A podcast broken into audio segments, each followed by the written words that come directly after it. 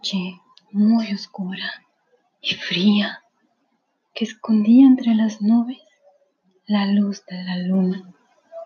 Se escuchaba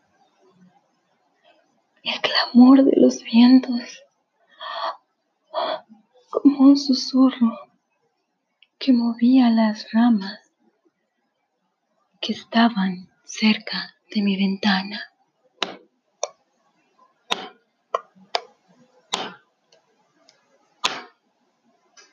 De repente se estremeció mi piel al oír. ¡Ah! ¡Ah! Cuéntame un cuento de terror. Bienvenido al primer episodio de la serie Asústame con un cuento de terror. Mi nombre es Merari López y en este primer episodio conoceremos qué es un cuento de terror o suspenso, cómo fueron sus inicios, cuáles son las partes que componen un cuento de terror. Y también mencionaremos algunas técnicas o elementos que son muy importantes al incluirlo durante la elaboración de nuestro guion de cuento de terror. Acompáñame.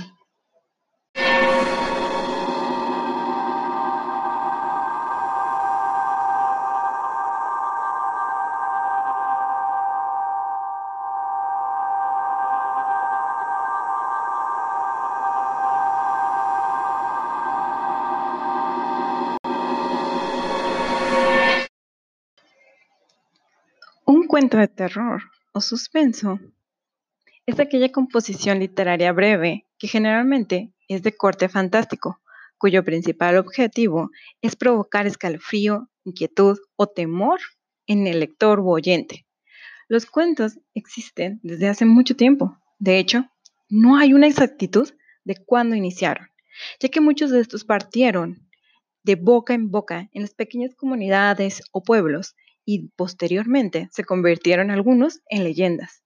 Teniendo en claro este contexto sobre los cuentos de terror, partiremos de la estructura escrita que nos servirá como guion para nuestra misión de nuestro cuento.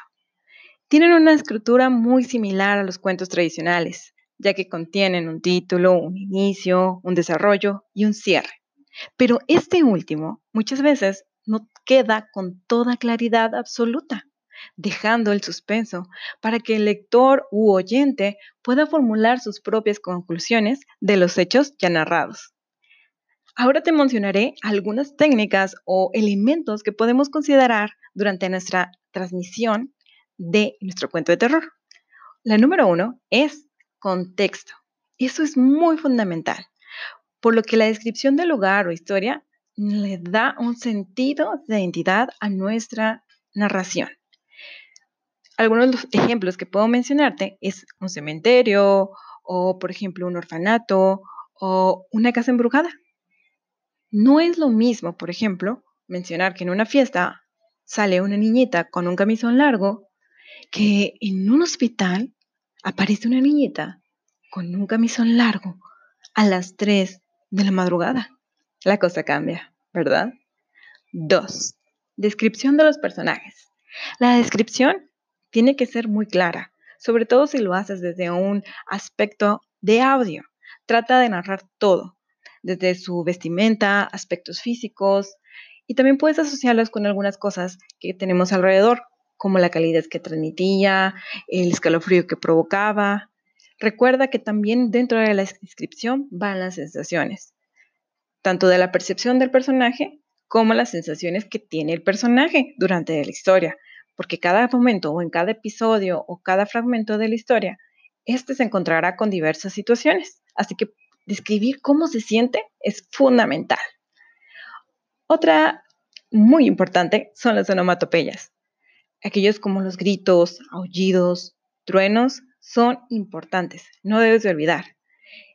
La modulación de la voz también te, te puede ayudar bastante a mantener la atención de la gente que te está escuchando. No lo olvides, es muy importante. Y recuerda también que las historias de miedo no suelen tener un final feliz. Muchas de ellas parten de un final abierto.